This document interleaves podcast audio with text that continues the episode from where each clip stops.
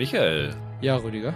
William Shatner hat es gestern Captain Kirk gleichgetan und ist ins Weltall geflogen. Ja.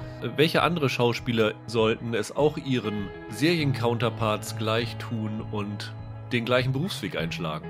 Äh, ich glaube, ich habe das hier vor kurzem schon mal angedeutet, aber jetzt bin ich mit der Staffel ja durch. Ich habe jetzt mal Quiz gesehen. Ja, Und ich wäre ja echt dafür, dass der Sheen tatsächlich mal einen Quizmoderator macht, in echt. Ich finde das irgendwie saumäßig passend und hätte den gerne echt in der Quizshow, in dem Format einfach. ihn in echt oder so mit Perücke Nee. und äh, Akzent wie in der Serie? Nee, jetzt den, den echten Sheen Ja. nicht, weil ich finde, das ist ein super charismatischer Typ. Und irgendwie hat der sowas Jauchhaftes. Ich glaube, der würde gut in sowas reinpassen. Ja. Das wäre vielleicht eine Quizsendung, die ich mir mal ansehen würde.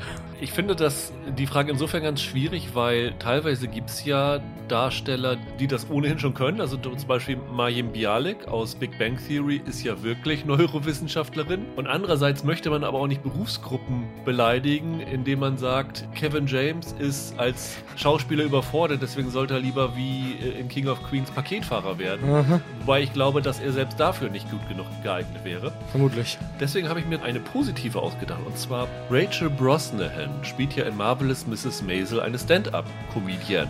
Ja, Und hat zwar in Interviews gesagt, dass sie das nicht machen möchte, weil sie zu viel Angst davor hätte und das zumindest nicht tun will, während sie Mrs. Maisel spielt. Aber ich habe sie mal in echt getroffen. Die hat eine extrem gute Präsenz und ist sehr schlagfertig und so. Und ich glaube, die würde da einen verdammt guten Job machen als Stand-up-Comedian. ja, vermutlich schon. Ich finde die auch super witzig. Und ansonsten habe ich noch gedacht, Giles aus Buffy, der. Bibliothekar, gespielt von Anthony Head, der hat ja sowas Distinguiertes, selbst in seiner Ted Lasso-Rolle noch. Der könnte, glaube ich, einen guten Bibliothekar irgendwo in einer ganz ehrwürdigen britischen Bibliothek abgeben. Das könnte ich mir gut vorstellen. Hallo und herzlich willkommen zu einer neuen Ausgabe von Serienweise. Mein Name ist Rüdiger Meier und ich begrüße ganz herzlich Michael Hille. Hallo. Ja, wir beide haben uns heute einen ganzen Schwung an Serien vorgenommen, obwohl es eine weniger geworden ist, als wir ursprünglich dachten, weil wir wollten entweder über I Know What You Did Last Summer, die heute bei Amazon startet, oder bei You, die heute bei Netflix startet, sprechen. Aber da gab es leider noch keine Screener, sodass wir das hinten anschieben müssen. Aber ich glaube, trotzdem haben wir heute einige interessante Serien zu besprechen. Auf jeden Fall. Drei Stück wären es. Zwei davon haben eine Verbindung, die heißt Taika Waititi Ja. der Regisseur hinter Tor 3, Jojo Rabbit und vielen anderen kleinen Meisterwerken. Eine davon ist am Mittwoch bei Disney Plus gestartet, Reservation Dogs. Die andere ist am Dienstag schon bei Sky gestartet, Wellington Paranormal heißt sie, wird von Sky, ich würde nicht versendet sagen, aber ziemlich schnell nacheinander ausgestrahlt, weil die zweite und die dritte Staffel wird gleich hinterher auch laufen. Ich glaube, die dritte startet so Mitte, Ende November. Die gibt schon ziemlich lang, die Serie. Die läuft schon in, ich glaube, in Neuseeland in der fünften Staffel schon. Ja, die so. sind schon super weit Ja. da drüben, ja.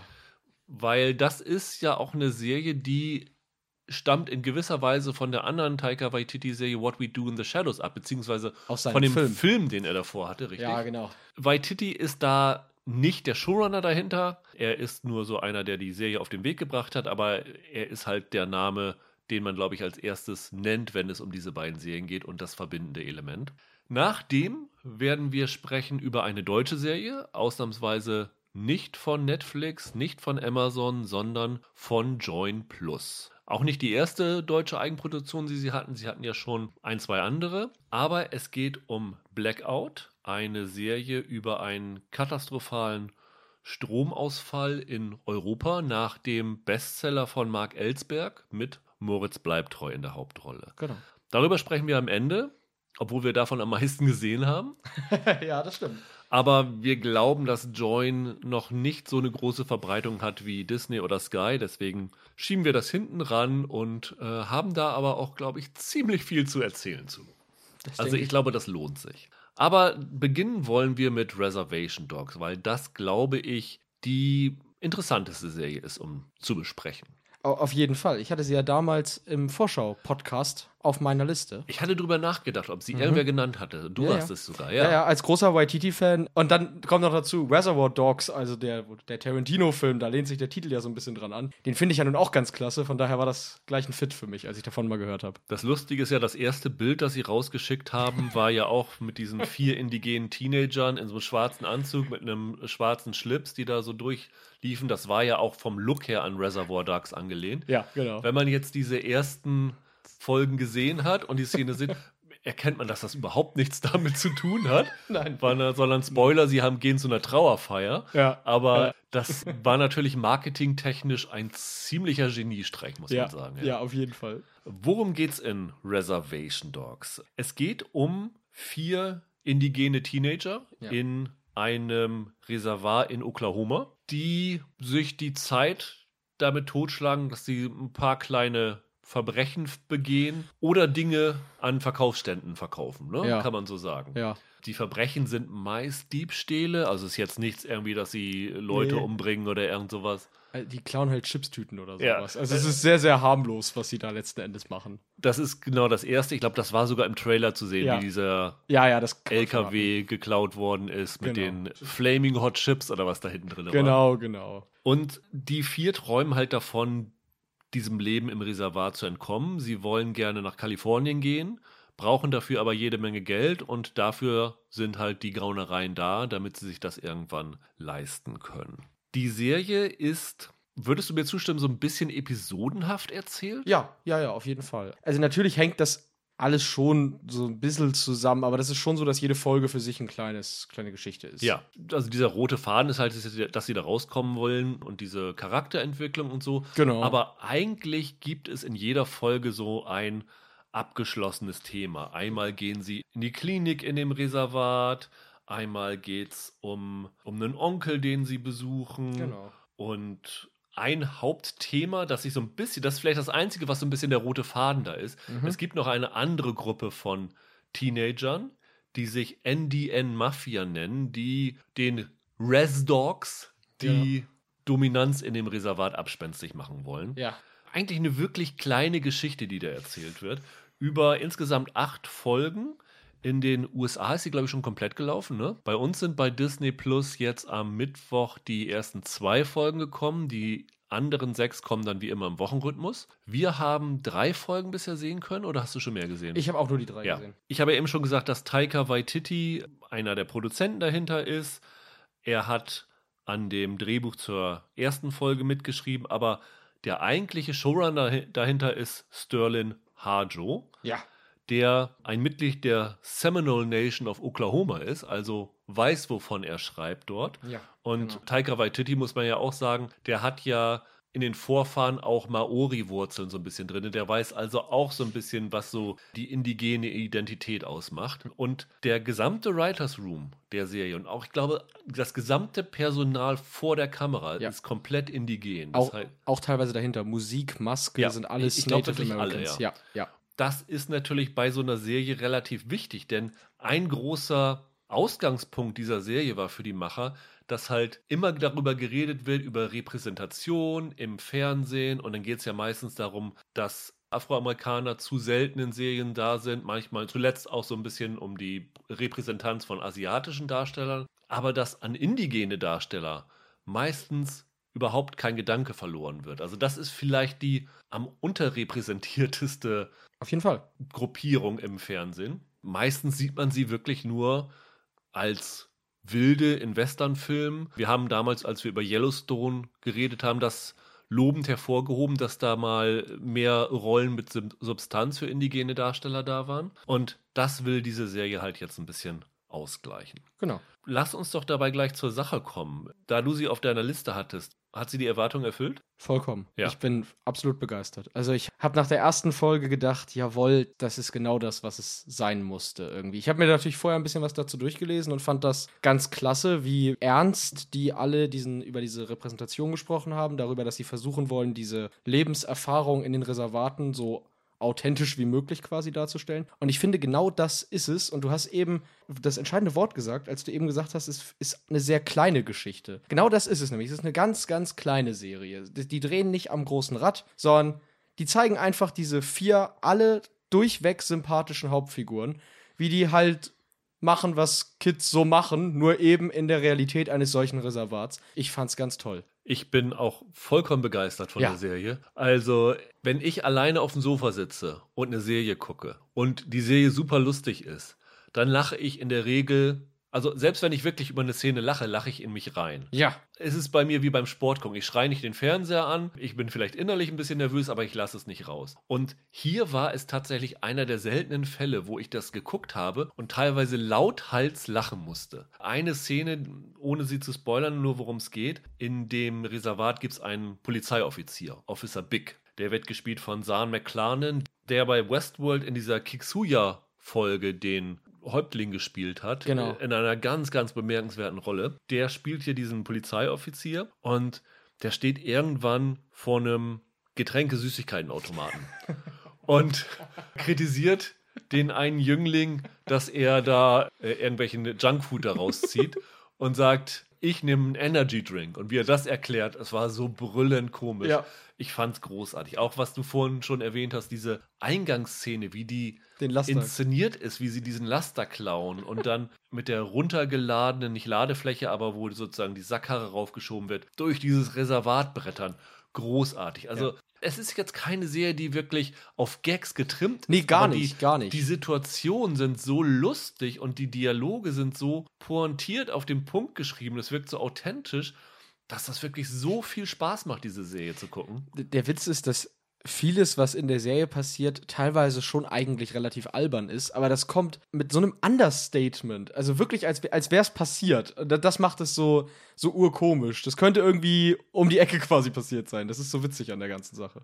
Und dann diese ganzen Figuren, die da auftauchen. Also nicht nur diese, diese vier Kids, also wir können kurz mal die Namen nennen. Die Anführerin der Gruppe, Elora Denon, die quasi auch das Geld sammelt für die Reise nach Kalifornien, wird gespielt von Devery Jacobs. Dann der andere Anführer, Bear Smallhill, wird gespielt von De Farao Un Atai. Ich hoffe, ich habe es halbwegs richtig ausgesprochen. Dann gibt es noch Cheese. Das ist, glaube ich, der Jüngste in der Gruppe, gespielt ja. von Lane Factor. Und Willie Jack, das andere Mädchen, wird gespielt von Paulina Alexis. Die sind auch toll gecastet. Also Allesamt. Für Jungdarsteller ist das wirklich bemerkenswert. Vor allem die Chemie untereinander Ja. stimmt total. Also ich würde denen sofort glauben, dass die seit Jahren quasi in einer Straße leben und befreundet sind. Das finde ich wahnsinnig gut. Aber für mich der größte Clou sind die ganzen Nebendarsteller, die wir in diesem Reservat sehen. Ob es nun jemand ist, der vor der Klinik einen Verkaufsstand für alternative Medizin hat.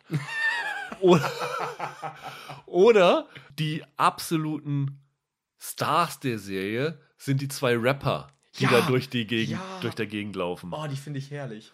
Lil Mike und Funny Bone heißen die beiden Darsteller, spielen Mose und Mecco. In Wirklichkeit heißen die beide Jesus, also Jesus. Lil Mike und Funny Bone sind Künstlernamen. Und wer das mal nachgucken will, vielleicht poste ich es auch auf unserer Webseite sehenpodcast.de. Die hatten einen Auftritt bei America's Got Talent. Ähm, sind sie als Rapper aufgetreten, sind zumindest eine Runde weitergekommen. Und der Auftritt war so lustig. Also, das sind absolute großartige Rollen, die wirklich jede Szene stehlen. Die werden vor allem auch super eingesetzt. Also die dominieren nicht dann immer Nein. jede, jede Folge oder so. Die werden ganz pointiert eingesetzt. Deswegen funktionieren die so gut. Die kommen eigentlich in jeder Folge einmal vorbei geradelt, bringen einen geilen Spruch und sind wieder weg. Das sieht schon so geil aus, wenn die so angeradelt kommen. Man freut sich dann schon. Ja, die Es ist, es ist wie Harley-Davidson-Fahrer, die sich aber keine Harley leisten können. Dann sind sie halt auf so einem getunten Fahrrad dann da. Großartig. grandios. Wirklich eine Riesenfreude gewesen, das Ganze. Und dann gibt es noch eine Figur, wo man sagen muss, die hätte mächtig in die Hose gehen können in den falschen Händen. Denn dieser Bär, der sich dann gerne mal in Schlägereien verwickelt und solchen Sachen und äh, da meistens nicht gerade der Überlegene ist und ordentlich auf die Nase bekommt, der hat einen ja, spirituellen Begleiter. William heißt auch Spirit Spitzname Knife Man, gespielt von Dallas Goldtooth, ein Krieger vom Little Big Horn angeblich, der dann immer ihm erscheint und irgendwelche pseudomotivierenden Worte sagt, die aber eigentlich totaler Bullshit sind. Das ist tatsächlich so ein bisschen, er spielt ihn zwar nicht, aber eigentlich ist das die Taika Waititi-Rolle in der Serie. Also Ja. eigentlich hätte ich fast gedacht, das hätte auch Waititi sein können. Das ist, das ist wirklich, da kommt der Humor am stärksten durch von dem, finde ich. Das ist eine bewusst so eine Rolle, die karikieren oder kritisieren soll, wie normalerweise indigene Darsteller in Filmen dargestellt werden. Ja, richtig. Das ist das klassische Western-Bild. Genau. Ja. Und warum ich sage, dass das mächtig in die Hose hätte gehen können, ist, dass diese Rolle natürlich eine absolute Klischeefigur ist. Ja. Und wenn das Autoren mit der fehlenden Sensibilität geschrieben hätten, dann hätte das ziemlich problematisch werden können. Aber hier ist das so ironisch pointiert eingebunden, dass das wirklich sofort auf den ersten Blick erkennbar ist, was sie mit dieser Figur ausdrücken wollen. Und dann macht es nämlich total viel Spaß, wenn diese Figur auftaucht. Ich habe mich bei, als er in der ersten Folge dann vom Little Big Horn erzählt. Ja. Das, ich habe mich so kaputt gelacht. Das ist, glaube ich, eine der schrägsten Figuren, die ich seit langem in der Serie gesehen habe. Auch in, in der Art, wie der immer dann eingebaut wird. Ich finde das großartig. Also ganz klasse. Ja, er taucht dann immer auf, auch überraschend mal, ne? Dann läuft Ja, der, genau. der Junge da durch diese Klinik da und dann ist er auf einmal in einem Raum zu sehen, dann sagt der Junge, nee, ich gehe lieber einen Raum weiter und so. Genau. Äh, richtig. ist- Er wird ihn nicht los. Ein großer, großer Spaß. Weißt du eigentlich, warum diese Serie Reservation Dogs heißt? Ja, also das hat halt zwei Gründe. Einerseits ist das natürlich schon diese Tarantino-Film-Anspielung, die so ein kleiner Meta-Gag irgendwie ist. Da hat auch einer der, der Schöpfer mal drüber gesprochen. Aber die, der Hauptgrund dafür ist, dass es auf die West Dogs zurückzuführen ist. So nennen die sich dann ja in der Serie. Und West Dogs ist in den USA ein Begriff für eine ganz bestimmte Art von streunenden Hunden. Die sind halt so ein typisches Klischeebild für die Reservate von Ureinwohnern Amerikas. Das war lange Zeit dann halt auch ein abfälliger Begriff, den man für diese Reservatsbewohner benutzt hat. Und mittlerweile haben die den sozusagen für sich umgedeutet. Und jetzt ist das so ein Empowering-Begriff innerhalb der indigenen Kultur dort. Und das ist so ein bisschen der, der Gag. Also einerseits ist das halt diese Filmanspielung, andererseits machen sie da aus West Dogs Reservation Dogs sozusagen. Und diese Tarantino-Anspielung kann man sich halt ein bisschen so erklären. Im Film hat der Tarantino ja damals versucht, das Indie-Kino und das Gangster-Kino so ein bisschen das sollte sich so ein bisschen aus seinen Fesseln befreien. Das war so ein bisschen der Sinn des ganzen Films.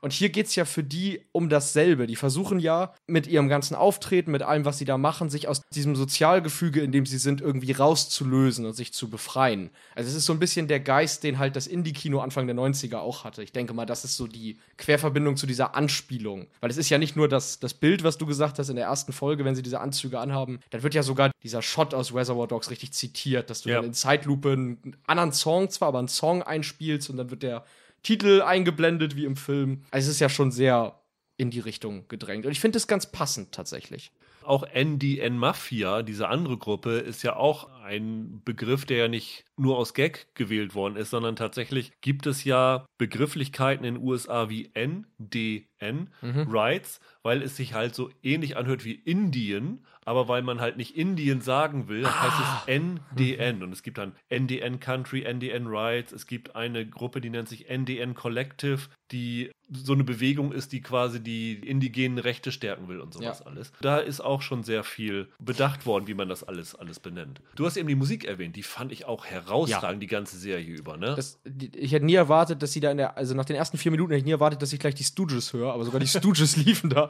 Nee, ich finde, das ist so toll ausgesucht. Also es ist genau der richtige Mix aus Sachen, die man irgendwie so ein bisschen zuordnen kann und halt Musik, die ich, glaube ich, gar nicht kannte. Sehr, sehr stimmungsvoll. Also die kriegen das wirklich gut hin, über ihre Songauswahl perfekt die Atmosphäre zu unterstützen der jeweiligen Szene. Ja. Das fand ich sehr bemerkenswert. Ich finde auch, wenn man jetzt das so mit dem Namen Taika Waititi assoziiert, dann hat man ja so eine gewisse Vorstellung in so eine sehr humorige Richtung. Und ich finde, die Serie hat auch viele sehr treffende, ernste Momente und ernste Charaktermomente. Es gibt ja dann zum Beispiel, das kann man auch erzählen, es gibt diese fünfte Figur, die, äh, die ein Freund von denen, der nicht mehr lebt. Das ja, der ist vor einem Jahr verstorben. Genau. Und äh, in der ersten Folge wird, glaube ich, mehrfach über ihn immer gesagt, this place killed him oder irgendwie so. Also dieser Ort hier hat ihn umgebracht.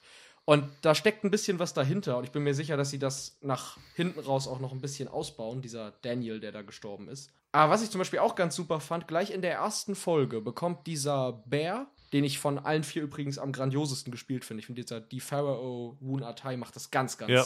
grandios.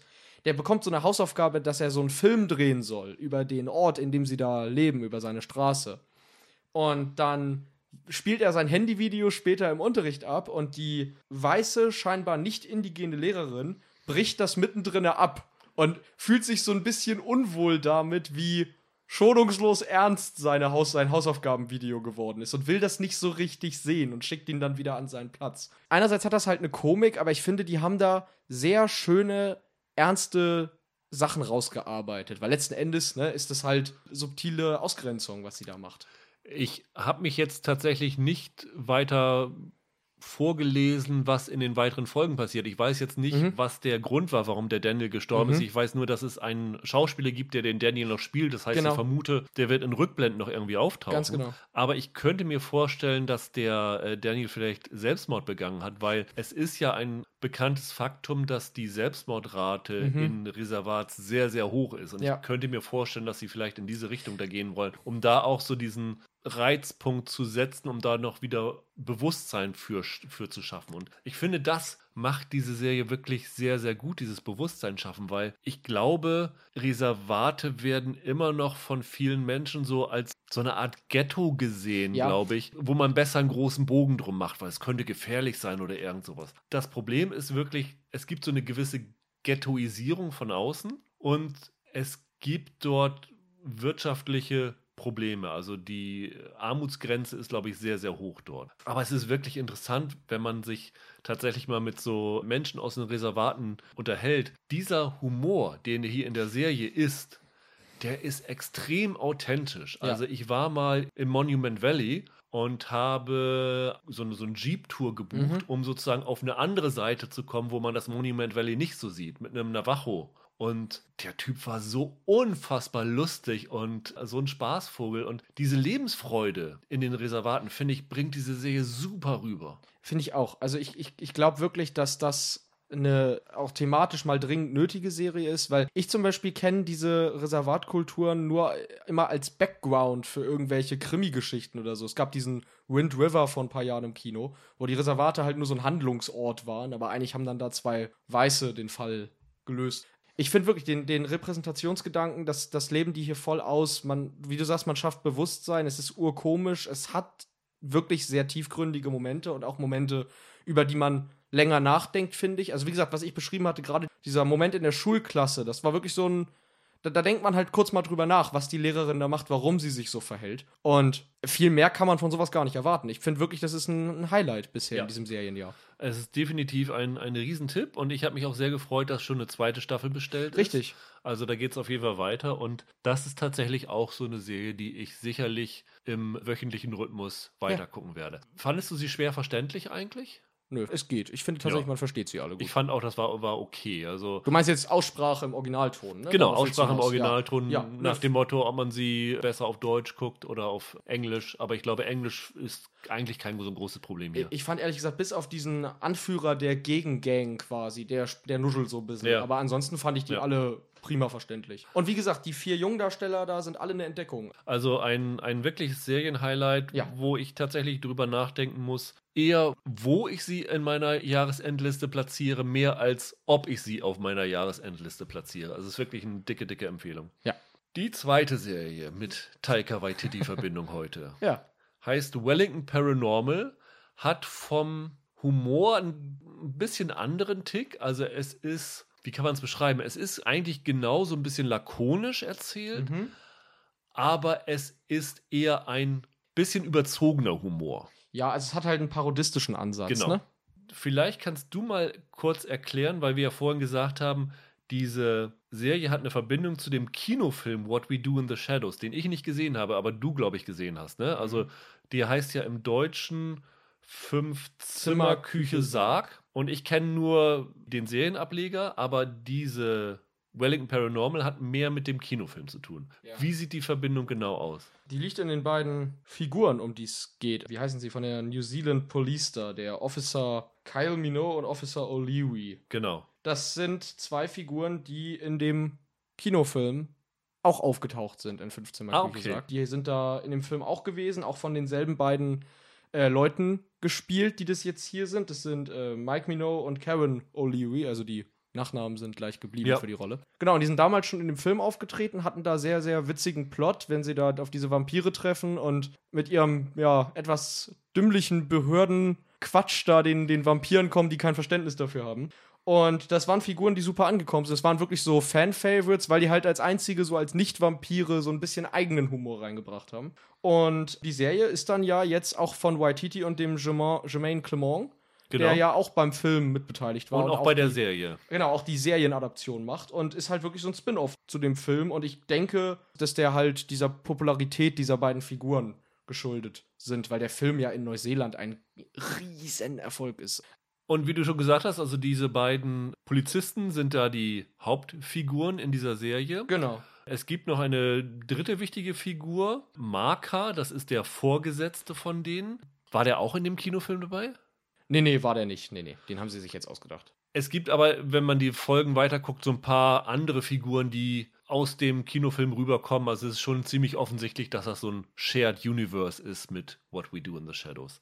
Die Serie ist genauso wie der Kinofilm eine Mockumentary. Das heißt, es ist immer eine Kameracrew dabei bei diesen beiden Officers. Genau. Und die beiden sind so ziemliche Töffels, die eigentlich nicht wirklich was peilen. Gleich in der ersten Folge, eigentlich gleich in der ersten Szene, treffen sie in der Fußgängerzone auf eine junge Frau, die äh, literweise grüne Flüssigkeit kotzt und mit einer verzerrten männlichen Stimme spricht und die gehen davon, ja, zu viel getrunken, ne? Ja. Bis dann der Marker ihnen sagt, ja, die ist von einem Dämon besessen und sie in sein kleines Hinterzimmer einlädt, wo er seit, weiß ich nicht, 60 Jahren alle paranormalen Vorkommnisse in Wellington gesammelt hat. Und dann gibt es eigentlich in jeder Folge einen anderen übernatürlichen Aspekt, den die ermitteln. Also von Dämonen über Aliens, Geister, Vampire, was man sich nicht alles vorstellen kann. Das ist im Grunde genommen alles in dieser Serie. Es ist eine Workplace-Comedy als Mockumentary inszeniert. Ja. Die Stromberg-Version von Akte X. ja, genau. Ja, also- Ja, sie nennen sich sogar äh, Mulder und Scully. Richtig.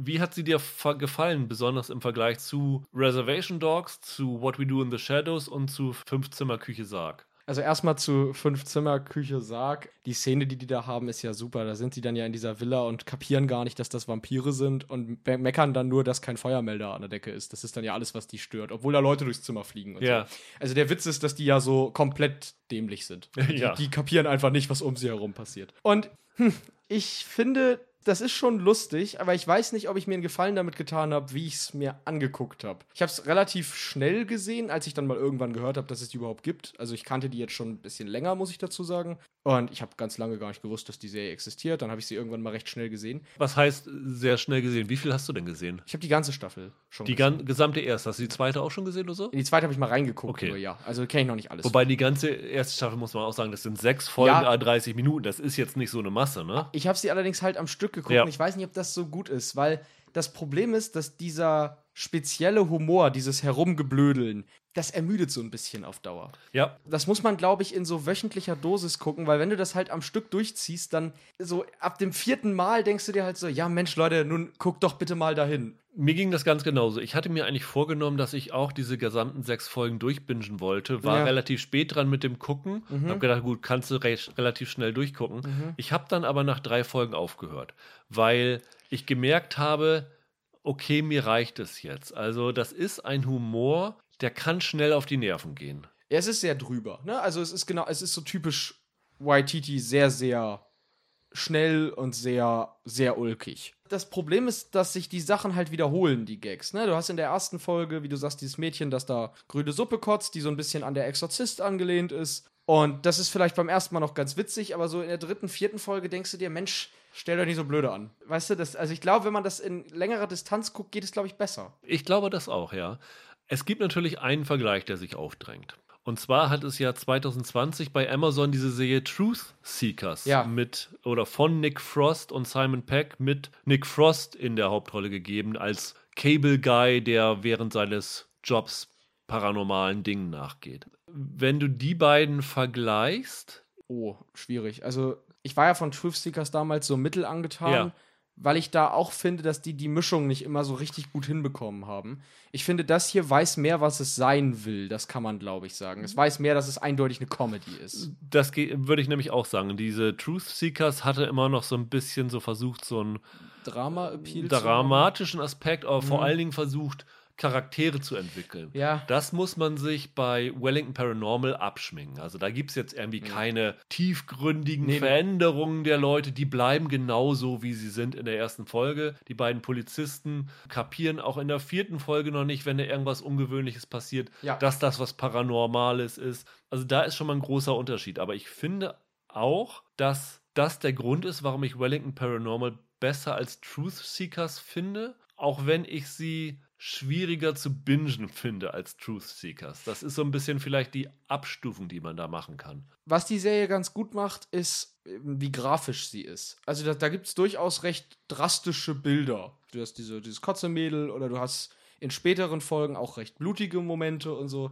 Das ist für so eine Serie erstmal ein bisschen unerwartet, weil sie halt so auf Comedy ausgelegt ist. Ne? Aber diese Momente sind jetzt irgendwie Nein, nein. nicht äh, Schockmomente, sondern die sind ja auch dann lustig inszeniert. Ne? Da, ja, richtig, klar. Aber das ist schon recht schonungslos in der Darstellung dieser gruseligen Elemente, auch wenn es jetzt nie so ist, dass diese Horrorstimmung aufkommt beim Gucken. Aber die sind schon recht schonungslos dabei und ich finde, das funktioniert ganz gut. Also dieser etwas derbe, auch typisch neuseeländische oder generell typisch Waititi-Humor, der kommt hier richtig gut durch. Und die beiden funktionieren auch ganz super zusammen. Also die waren im Film schon ein gutes Duo. Ich finde auch hier, dass die super. Das, das klickt einfach bei den beiden. Ja, ich weiß es nicht, aber es wirkt für mich auch so ein bisschen, als ob in der Serie wahrscheinlich sehr viel improvisiert sein könnte, Ja, oder? ja, glaube ich auch. Also bei What We Do in the Shadows wird ja viel improvisiert, sowohl beim Film als auch bei der Serie. Ich denke, dass hier auch viel Adlibbing dabei ist und so. Für Leute, die die What We Do in the Shadows Serie kennen, die ja, ich glaube, Jetzt auch bei Disney Plus. wollte ich gerade sagen, jetzt auch bei Disney Plus zu sehen ist, zeitgleich mit Reservation Dogs so ungefähr. Ja, genau, zusammen jetzt am letzten Mittwoch. Also wer die noch nicht kennt, unbedingt mal reinschauen. Ja. Das ist eine dicke Empfehlung. Unbedingt. Äh, What We Do in the Shadows ist nicht so anstrengend wie bei Lincoln Paranormal, würde ich sagen, oder? Also der Humor geht in eine ähnliche Richtung, aber das ist noch ein bisschen zurückhaltender erzählt. Ja, ich glaube, Wellington Paranormal ist ein bisschen hyperaktiv. Ja. Was in der Natur der Sache liegt, wenn du versuchen willst, zwei biedere Schwachköpfe in einer Welt voller Monster und Geister und Dämonen zu zeigen. Ich finde den Ton an sich richtig, dass das so ausgeflippt ist. Ich glaube nur, die Masse macht's halt. Also so einmal die Woche dann so eine schöne Dosis Craziness sich da abholen ist cool, aber auf Dauer ist das dann wirklich ein bisschen viel. Vielleicht fehlt es der gesamten Serie auch ein bisschen tatsächlich an, ich nenne es mal Charaktermomenten. Und damit meine ich jetzt nicht, was sie da bei Truth Seekers hatten. Weißt du, dass sie versuchen, da irgendwie einen Handlungsbogen groß zu erzählen. Sondern einfach mal einen kurzen Moment, in dem man irgendwie mit den Figuren ein bisschen menschelt. Das muss ja gar nicht viel sein. Aber ich finde, das fehlt ihnen vielleicht ein bisschen in der ersten Staffel. Kann natürlich sein, dass sie das dann in den bislang irgendwie drei, vier weiteren Staffeln noch unterbringen. Aber in der ersten ist es ein bisschen sehr viel. Die Gagdichte ist sehr hoch und drumherum ist nicht viel los. Das kann man vielleicht sagen. Sie gehen auch so ein bisschen in die Richtung wie nackte Kanone, wenn du sagst, die Gagdichte ist recht hoch, weil nicht nur das, was im Vordergrund Ja, kommt ja, und die Dialoge sind lustig, sondern teilweise auch, was da im Hintergrund passiert. Wenn irgendwie Officer O'Leary dann irgendwie sagt, ja, Fall abgeschlossen und ganz stolz ist, dass sie das alles gelöst haben und sowas alles. Und im Hintergrund passiert irgendwas und du siehst ja, okay, äh, das geht immer noch weiter, ihr habt es überhaupt nicht kapiert, Ja. aber das ist dann schon relativ lustig. Ja. Ja, total. Das ist auch echt eine Serie, die davon profitiert, vielleicht auch sogar die Folgen nochmal zu gucken, um viele Sachen aufzunehmen, die man beim ersten Mal übersehen hat. Auch immer, wenn irgendwas Geschriebenes im Bild auftaucht, lohnt es sich zu stoppen und es mal zu lesen. Das ist sehr, sehr ulkig, was sie da einbauen. Was ich mich hier gefragt habe, ist, die Serie ist ja wirklich spottbillig gewesen. Also Ja. das ist mit Handheld-Kamera, da gibt es ein paar Spezialeffekte, aber die sind jetzt nicht irgendwie qualitativ hochwertig, wenn sie irgendwie da im Maisfeld unterwegs sind. Das hat so ein bisschen teilweise Studentenfilmniveau. Ja. Ich habe mich dann halt gefragt, warum können wir in Deutschland sowas nicht machen? Also es ist so wirklich keine große Herausforderung. Gibt es in Deutschland niemanden, der so einen äh, Humor hat oder gibt es niemanden, der sowas traut, in Angriff zu nehmen? Äh, das das habe ich mich dann wirklich dabei gefragt. Das ist ja wirklich das Simpelste, dass man sowas machen kann. Ja, absolut teuer kann die nicht gewesen sein. Nee. Also selbst der Kinofilm Fünfzimmerküche sagt, der ja auch wirklich nicht teuer war, muss viel mehr gekostet haben. Allein für dieses Schloss, in dem Ja. die da halt wohnen. Ne? Eigentlich, das, das kriegt man doch gewuppt, oder? Ja, ganz seltsam. Also, liebe Drehbuchautoren, die ihr uns zuhört, macht doch mal sowas wie Wellington Paranormal. Bietet das, keine Ahnung, Amazon an oder, Ja. Oder einem kleinen Streamingdienst und äh, versucht euer Glück. Ich glaube, sowas könnte tatsächlich auch in Deutschland ankommen, weil es halt nicht eine große Investition ist, die da versenkt wird. Und wenn es dann halt nicht funktioniert, dann ist es halt so. Und dass so kleine Comedies in Deutschland auch funktionieren können, zeigen Tatortreiniger, zeigt Warten auf den Bus, zeigt KBV und Ja. sowas alles. Also sowas geht halt. Was ich noch ganz interessant finde, wenn wir jetzt schon Reservation Dogs und Wellington Paranormal so hintereinander besprechen, wie breit das Feld von dem ist, was sich hinter dem Namen Taika Waititi verbergen kann. Also der kann einerseits so eine extrem independent-mäßige Serie da irgendwie mitproduzieren wie Reservation Dogs und halt diesen Hardcore-Blödelangriff wie Wellington Paranormal, bei der er ein bisschen mehr noch involviert war jetzt als bei Reservation Dogs. Aber der als, als Produzent und so als, als kreativer Mitschöpfer, der schlägt schon in alle Richtungen aus. Wo Taika Waititi draufsteht, da kann ganz Verschiedenes drin sein. Das finde ich super interessant tatsächlich. Ja. Dann lass uns zu unserer dritten Serie kommen heute. Blackout Bei Join Plus. bei Join Plus, also bei dem kostenpflichtigen Ja. Teil von Join zu Genau. sehen. Seit Donnerstag. Eine Verfilmung des Romans Blackout, Morgen ist es zu spät, des österreichischen Autors Mark Ellsberg, der ein ziemlicher Hit war. Irgendwo habe ich eine Zahl gelesen, 1,7 Millionen Exemplare des Buchs Ja. sollen sich verkauft haben. Du Marc, falls du zuhörst, schöne Grüße, ne? Ich musste das in der Schule lesen, das Buch. Ja. Nein, Wir ernsthaft? haben das tatsächlich damals in der Schule gelesen, ja. In der 10., 11. Klasse oder so. Da durfte die Klasse quasi sich ein Buch aussuchen, das wir gemeinsam durchgehen und über das wir auch eine Klausur schreiben und so. Das ist damals Blackout gewesen. Das war wirklich so ein Ding zu meiner Schulzeit. Interessant, ja. Wir durften nur Hermann Hesse und sowas lesen. Das also- kam dann danach, aber wir haben, die haben uns mit Blackout angeködert. Bevor wir zur Serie kommen, kannst du ja kurz erzählen, wie du den Roman denn damals fandest. Also ich denke mal, als Schulpflichtlektüre ist es ja immer ein bisschen schwierig, sowas wohlwollend zu bewerten. Das ist schon besser, als was du sonst so da liest. Das ist echt kein schlechter Roman. Das Bemerkenswerte ist ja, dass der Ellsberg sehr gut recherchiert hat. Der hat ja sehr, sehr aufwendig, ähm, beschreibt er in diesem Roman ja auch technische Vorgänge und wie sich sowas auslösen könnte und welche Auswirkungen so ein Blackout hätte, wie so ein Blackout überhaupt in der Realität zustande käme. Das ist ein bisschen schwierig vielleicht zu lesen in dem Alter, in dem ich es gelesen habe, weil es halt sich so mit Informationen zuballert. Aber das, das ist schon echt spannend. Also ich fand fast, dass die Beschreibung dieser Welt interessanter ist als der eigentliche Plot, der sich dann da in dem Roman ereignet. Das lässt sich gut lesen. Also falls das jemand noch nicht gelesen hat, ist durchaus eine Empfehlung. Ist wirklich gut zu lesen und ein spannender Thriller.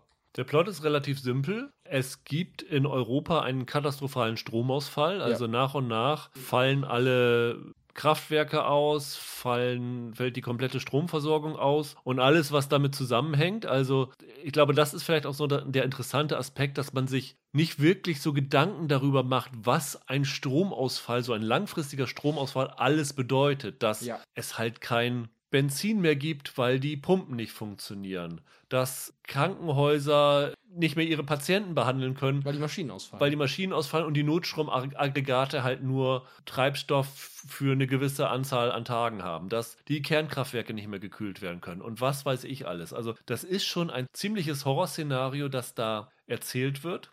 Der Protagonist der Serie ist ein Deutsch-Italiener namens Manzano, wird hier gespielt von Moritz Bleibtreu, der als einer der ersten erkennt, dass das kein Zufall ist, sondern dass da ein Anschlag dahinter steckt. Und er erkennt das, weil er offensichtlich eine Verbindung zu diesem Stromausfall hat, obwohl er definitiv nicht daran beteiligt ist, aber er gerät auch unter Verdacht, weil es von den Tätern zu ihm eine gewisse Verbindung gibt. Versuchen wir mal ein bisschen vage zu erklären, die mit den G8-Protesten in Genua 2001 zu tun haben. ja. Das ist so der Ausgangspunkt, wo wir dann auch immer äh, mit hin zurückgehen, wo dann auch die ganzen Darsteller in Jünger zu sehen sind. Und dann geht es eigentlich darum, dass der Manzano einerseits versucht herauszufinden, wer wirklich hinter diesem Stromausfall steckt, andererseits aber versucht, der Polizei und den Ermittlungsbehörden zu entkommen, die halt ihn für den Verdächtigen halten und ihn stellen wollen. Und das dritte Element ist, dass im deutschen Innenministerium versucht wird, diese Katastrophe so gut wie möglich zu managen. Da gibt es natürlich dann immer so Probleme mit der Bürokratie und den Ja. Politikern und sowas alles. Das Ja, sind so ja. die zentralen Aspekte dieser Serie. So ist es. Die Serie hat sechs Folgen. Wir haben beide alle sechs Folgen gesehen und ich klopfe mir da mal selbst auf die Schulter, dass ich es geschafft habe, alle, drei, alle sechs Folgen zu gucken, weil hätte ich es freiwillig geguckt, hätte ich es wahrscheinlich nicht durchgehalten. Wie war es bei dir? Hast es freiwillig geguckt, oder? Also naja, nicht wirklich. Also ich, hab, ich, wollte, ich wollte wissen, wie es ausgeht, um hier in dem Podcast diese Serie in ihrer Gesamtheit einschätzen zu können. Ja gut, okay, die Fairness hat dich also ja. dazu getrieben. Ja, ich glaube, ich, glaub, ich habe nach der ersten Folge gedacht, Mensch, das war nix das habe ich nach der sechsten Folge immer noch gedacht. Also, es wird halt nicht besser nach hinten, das ist das Problem. Ich muss tatsächlich sagen, nach der ersten Folge fand ich es gar nicht so schlimm. Äh, gut, du kanntest schon die Geschichte, aber ich kannte die Geschichte okay. halt nicht und habe gedacht, okay, die Serie hat einen ziemlich interessanten Ansatz und da kann man wirklich was draus machen. Aber diesen Ansatz hat sie dann in den anderen fünf Folgen nicht wirklich eingelöst und das habe ich wirklich als großes Problem gesehen. Ich glaube, das, was an der Serie das Interessante sein müsste, ist in der Serie gar nicht so Thema. Das wirklich Interessante müsste hier sein, zu zeigen, wie katastrophal unser Leben ohne Strom aussähe. Ja. Das ist das interessante Gedankenexperiment. Die Serie kommt in einem Jahr heraus, das man als fast schon als Krisenjahr bezeichnen kann. Und ähm, hätte hier die Chance, uns etwas, was ja durchaus eine reale Katastrophe sein könnte, sozusagen auszuführen, wie sehr unser gesamtes Leben davon abhängt, dass der Strom funktioniert, dass der Strom kommt. Und das ist eigentlich der interessante Appeal hier, dass man da sitzt und denkt, Mensch, wie viel benutze ich eigentlich elektronische Geräte in meinem Alltag? Wie anders sähe mein Leben ohne Elektrizität aus? Weil die hier ja schlagartig alle in die Steinzeit versetzt werden durch diesen Blackout. Was die Serie aber spätestens ab Folge 2, 3 ist, ist halt eine, muss man leider so sagen, relativ generische Thriller-Serie. Über jemanden, der zu Unrecht verfolgt wird und versucht, die Wahrheit aufzudecken. Und nicht mal sonderlich spannend gemacht. Ich habe dir ja nach der zweiten, dritten Folge irgendwie eine WhatsApp geschickt. Die Serie hat ein extremes Show-Don't-Tell-Problem. Was du schon sagst, ist, ich will sehen, was dort passiert, was die Folgen von dem Ganzen sind. Und hier rächt sich wirklich, dass diese Serie offenbar ein relativ geringes Budget hatte oder falls sie ein ordentliches Budget hatte, das alles in die Schauspieler investiert hat. Weil die Darsteller, die dort auftauchen, das ist wirklich bemerkenswert. Also du hast da äh, Heiner Lauterbach als den äh, Chefermittler. Du mhm. hast da Herbert Knaub im Innenministerium dabei. Eine Bekannte von der Moritz Bleibtreu-Figur wird gespielt von Jessica Schwarz. In der jungen Version wird eine von denen in Genua von Lena Klenke aus äh, How to Sell Drugs Online Fast gespielt. Und so weiter und so fort. Also wirklich eine ziemlich große Riege an, an Darstellern. Aber die Ausstattung wirkt wie ein unterfinanzierter Fernsehfilm. Ja, leider. Es gab doch mal diese Sat1-Event oder diese RTL-Event-Filme, Dresden und Hindenburg. Das war ja da auch so, dass sie da wirklich extrem hochkarätige Riege angeheuert haben, aber an allen anderen Ecken und Enden hat es so ein bisschen gefehlt. Die hatten da bei Hindenburg und Dresden zwar große Explosionen und sowas alles, aber es sah ansonsten ehrlich gesagt ziemlich schlimm aus. aus. Ja. Und das ist hier genau das gleiche Problem. Diese Serie ist, als wenn du flammendes Inferno gedreht hättest und 90% der Handlung spielen in der Notrufzentrale von der Feuerwehr. Ja, du hast hier auffallend oft Szenen, in denen dann irgendwelche Anzugträger am Tisch sitzen und darüber sprechen, was gerade alles schief geht. Und du denkst dir, Mensch, ich will das sehen. Ja. Wo sind denn die Demonstranten? Wo sind die äh, Aufstände? Wo sind die Plünderer, die jetzt über alle herfallen? Wo ist das alles? Es geht ständig im Innenministerium darum, wie können wir den Tanklaster zum Kernkraftwerk bringen, damit das Kühlsystem da nicht zusammenbricht. Oder der Bundeskanzler soll dafür sorgen, dass die Russen äh, Hilfe liefern können. Oder die Polizisten sitzen am Rechner und versuchen herauszufinden, wer dahinter steckt oder so. Genau, ja, ja das interessiert mich nicht die Bohne. Und dann haben sie dann kurz mal irgendwelche TV-Einblendungen oder reden darüber, was da in dieser Welt draußen passiert. Die Menschen verrecken, die Menschen verdursten, weil kein Wasser mehr gepumpt werden kann. Das wird nie gezeigt. Sie ja. haben irgendwie einen Straßenzug genommen, wo 20 Piefkes rumlaufen und sich einmal die Fresse mit der Polizei einschlagen. Und das war's dann. Ja. Das Geilste ist eine Szene, wo die eine aus dem Innenministerium aus dem Fenster guckt und da stehen zwei, zwei, wirklich, zwei Leute vor dem Innenministerium rufen, wir haben keinen Strom, wir haben keinen Strom. Und ich denke, hä? Ja. Das wird doch nie im Leben so ablaufen. Wo sind denn die anderen Hunderttausende, die äh, da eigentlich sein müssen? Das ist so ein Schwachsinn. Ja, ja, das stimmt. Dann kommt noch dazu, die ganzen Sets und so sehen dann ehrlich gesagt auch aus, wie mal eben schnell hingebaut. Ne? Das Innenministerium Ja. sieht aus, als ob sie irgendwo, keine Ahnung, ein Haus genommen hätten, was normalerweise von Hausbesetzern voll ist, einmal den Müll rausgeworfen haben und da dann gefilmt haben. Da ist nichts bei drin. der Polizei genauso bei Lauterbach. Da habe ich auch gedacht, Mensch, also Kinders, Also das ist wirklich armselig. ja, äh, was ist das denn? so, so desaströs sieht's in, im Innenministerium und bei der Polizei dann auch noch nicht aus. Das fand ich schon übel. Und dann kommt dieser Bundeskanzler da an und du denkst ja, ja, okay, warum, warum habt ihr denn nicht jetzt das Bundeskanzleramt nachgestellt oder so? Nee, der kommt dann auch in diese Rumpelkammer da rein. Also, was die Ausstattung angeht, ist diese Serie wirklich armselig. Was aber auch noch hinzukommt, ist, dass, wie du schon gesagt hast, dieser Roman ja sehr Technisch. ist, ne? technisch, sehr sachlich ist, extrem gut recherchiert ist. Ja. Also wirklich dieses Szenario glaubhaft nachzeichnet, was da passieren wird. Das ist ja das Hauptding. Das heißt, die Serie hat noch so ein paar Nebenhandlungen dazu gedichtet.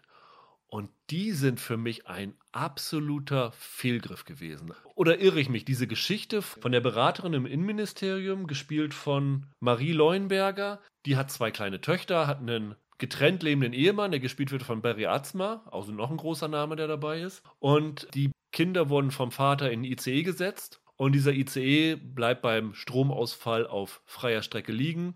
Und die beiden Kinder verschwinden spurlos, weil sie sich einem anderen Mann anvertrauen. Und dann geht es ja halt darum, dass diese Beraterin völlig verständlich in Panik ist, dass die Kinder weg sind und dann wird halt diese Suche nach den Kindern gestartet. Und das ist doch nichts, was im Buch vorkommt, Nein, oder? nein, nein, nein. Du siehst das und denkst das, das ist eine Drehbucherfindung. Und das ist halt eine absolute Katastrophe. Es hat auch nichts mit irgendwas zu tun. nee. Also es ist einfach nur drin, um ein Einzelschicksal zu zeigen, wo viel interessanter wäre, die Auswirkungen auf die Gesamtgesellschaft zu sehen. Finde ich auch, das ist völlig überflüssig. Und dieses Einzelschicksal ist auch total langweilig. Dann Ja. soll es irgendwie so ein bisschen zeigen, ja, dass die Beraterin dann abgelenkt ist und Ja. dann vielleicht auch mal einen zentralen Fehler macht oder irgend sowas. Aber das hätten sie alles in die Tonne treten können und mindestens ein, zwei Folgen einsparen können. Also das war wirklich ein Ja. absolutes Desaster. Hinzu kommt das übliche deutsche Kinderdarstellerproblem. Die beiden Mädchen, die die Töchter spielen, ja, das ist nicht gut. Das ist Kinderdarstellerniveau auf den 90ern. Also ich weiß nicht, wenn du mal die Nanny guckst und da dieses kleine Mädchen kommt, da siehst du immer noch, äh, dass sie sich das Lachen nicht verkneifen kann. Und das ist ungefähr so das, was hier das Niveau ist. Und da sind wir wirklich durch Stranger Things und Co. Gut, die sind noch ein bisschen älter, aber trotzdem anderes Niveau gewohnt. Ja, ich fühle mich ja immer nicht wohl damit, Kinderdarsteller so groß zu kritisieren, weil die tun, die tun ja wirklich, was sie Nein, können. ja, aber das Casting ist halt dann einfach Ja. falsch, ne? Das Schlimmste ist aber, dass die Kinderdarsteller nicht mal die schlechtesten Darsteller sind. Ich Also- wollte sagen, ich wollte es gerade sagen. Also da ist wirklich, abgesehen von den großen Namen, da sind einige katastrophalische darstellerische Leistungen dabei. Also da fährst du dir wirklich an den Kopf und denkst, das kann doch jetzt nicht euer Ernst sein, da muss man doch mal noch einen zweiten, dritten Take machen. Ich muss sagen, die großen Namen mal hin oder her, ne? Aber die kriegen halt auch nicht viel, womit sie arbeiten können. Also mir hat Heiner Lauterbach ein bisschen leid getan im Verlauf, weil der hat nicht viel zu tun einfach. Der kann nicht viel rausholen aus der Rolle. Das ist einfach das Problem, das er hat. Und ja, du hast recht. Jeder, der nicht jemand ist, den man schon irgendwoher kennt, ist ein bisschen entweder drüber oder drunter. Ja. nie, nie passend. Ich finde aber wirklich, ein großes Problem ist, dass dieser Hauptplot, den die dann erzählen, dieser Thriller, der ist einfach sterbenslangweilig. Mich hat es überhaupt nicht interessiert. Also gut, ich kannte jetzt auch die Geschichte, aber ich fand den Pierre als Hauptfigur nicht interessant. Mich hat es auch nicht groß interessiert, ob der das da jetzt schafft, seinen Namen reinzuwaschen. Ich habe mich ein bisschen an, ähm, wie heißt diese furchtbare Schweighöfer Amazon-Serie? Wie hieß sie noch? You are wanted. Ja, genau. Das ist genau so ein Ding, wo du schon nach einer Folge weißt, es interessiert mich einfach nicht, was mit dir ist. So ähnlich habe ich das hier auch mit der Bleibtreu-Figur gehabt. Ich weiß nicht. Also, du hast vorhin gesagt, die richtige Stärke des Romans, das ist ja dieser technische Aspekt und Ja. wie realistisch das Ja. alles wirkt. Und schon im Roman ist, der, ist die Thriller-Geschichte nicht entscheidend. Irgendwas muss ja passieren in dem Buch. Also ist das halt diese Thriller-Geschichte. Hier in der Serie, das ist so langweilig. Es ist so eine Klischee-Standard, ne, so eine typische Hitchcock, ne, der Unschuldige, der dann verfolgt wird, Nummer. Ohne, dass das elegant wäre. Das Pacing ist furchtbar. Keine Figur ist so richtig sympathisch. Nee, das ist einfach nicht gut. Und es gibt auch die Entschuldigung nicht mehr, dass das zu technisch ist, dass wir da sozusagen solche dramatischen Plots reinbringen mussten, wie mit der Tochter, was mit dem Tanklastwagen passiert und sowas alles. Da habe ich wirklich nur ein Wort für die Drehbuchautoren. Tschernobyl. Ja, Tschernobyl ist Ja. vor zwei Jahren gelaufen. ja. und hat nicht irgendwie den Diatlov eine Liebesgeschichte gegeben oder irgend sowas, weil das halt in einer Serie so sein muss. Die haben diese Katastrophe gezeigt. Die haben das minutiös nachgezeichnet. Sie haben es mit einer Klammer, mit einer Ermittlung gezeigt. Aber im Grunde genommen ist das ein 1 zu 1 Ablauf gewesen, wie so eine nukleare Katastrophe passiert. Ja, ja, Warum kann so- ich das bei Blackout nicht auch machen? Muss ich mich jetzt irgendwie an Ja. Sehgewohnheiten anbieten? Warum kann ich mich nicht auf die Stärke dieser Vorlage konzentrieren und muss da stattdessen irgendwie eine Seifenoper draus machen? Ich habe dann jetzt auch noch mal im Zusammenhang jetzt mit der Serie mal ein bisschen recherchiert und so eine Blackout-Situation ist ja gar nicht mal, also schon unwahrscheinlich, aber es ist ja nichts, was unmöglich wäre. Das ist durchaus eine Katastrophe, die es geben könnte. Ja, guck dir mal, was. Spanien und Westfrankreich jetzt. Ja, oder Texas, was da passiert Ja, ist bei dem, bei dem heftigen Winteranfang des Jahres. Ja, genau. Und wie gesagt, in Spanien hatten sie jetzt ja auch, für, da waren, nur- waren nur mehrere Stunden, aber da war wirklich über so breite Flächen das Licht aus und da sind einige Katastrophen passiert in der kurzen Zeit. Und das Buch spielt über zwei, drei Wochen. Das spielt über einen ziemlich langen Zeitraum, das Buch. Also nicht über ein paar Stunden, das geht schon ein paar Tage. Das Buch geht über 23 Tage insgesamt, aber ich glaube, der Hauptstromausfall ist ungefähr zwei Wochen. Ja. Ja, ja, genau. Also es ist, es ist deutlich mehr, als was da jetzt in Spanien die paar Stunden waren. Und so ein Szenario wie das, was Ellsberg sich da überlegt hat, ist nicht so abwegig. So etwas könnte uns tatsächlich passieren. Und dann wäre hier aber mal richtig was los. Und in der Serie habe ich das Gefühl, wenn das mal tatsächlich passiert, dann ist Moritz Bleibtreu ziemlich am Arsch. Und ansonsten, ja, ein paar Leute würden sich vielleicht beim Innenministerium beschweren. Aber anrufen kann ja keiner, geht ja nicht. Also, Das Problem ist auch so ein bisschen, dass, was ich vermute, das Buch hat, dieses Eskalierende über Ja. diese verschiedenen Ja. Tage, Ja, das bildet die Serie überhaupt nicht ab. Nee. Da ist gleich in der ersten, zweiten Folge, gibt es schon Probleme mit diesem Kernkraftwerk und da wird schon gesagt, ja, die Menschen nach zwei Tagen, die haben kein Wasser und die sterben in den Krankenhäusern und nach 14 Tagen ist immer noch das Gleiche.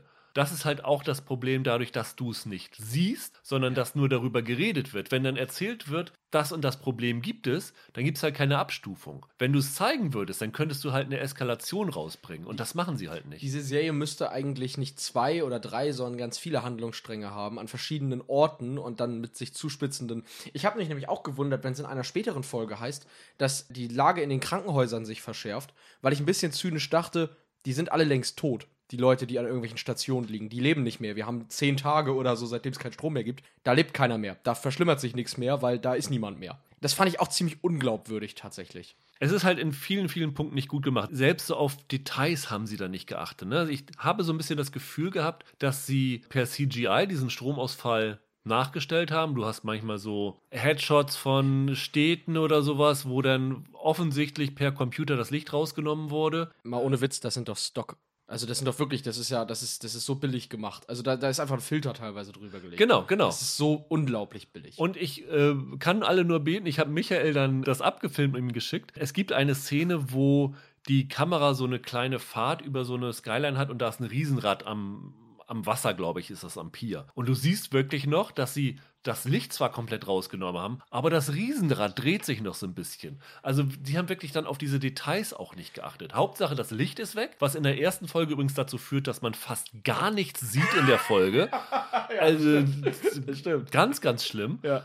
Aber selbst auf sowas haben sie halt nicht geachtet. Ich habe schon bei den ersten Promobildern gedacht, Mensch, das ist alles ganz schön dunkel da. Also immerhin das habt ihr hinbekommen. Ja. Aber zu dem Riesenrad, du, das, das ist natürlich der Wind. Das weißt du vielleicht nicht, aber der Strom bremst so ein Teil ja. nur. Das dreht sich ja nur des Windes wegen. Mhm. Genau. Also, Oder unten ist ein Riese, der, weil da noch zwei drin sitzen, die das, das weiterschiebt. Ja, ja, genau. Das, das Irre ist ja, dass äh, du in diesen Stockaufnahmen auch wirklich sehen kannst, welche Fenster beleuchtet waren eigentlich und welche Ja. nicht. Also es ist alles dunkel, aber einige sind ein helleres Dunkel als die anderen. Das ist so peinlich eigentlich, dass sie das so veröffentlicht haben. Ich fand das wirklich, das fand ich wirklich crappy, diese ganzen Stockaufnahmen.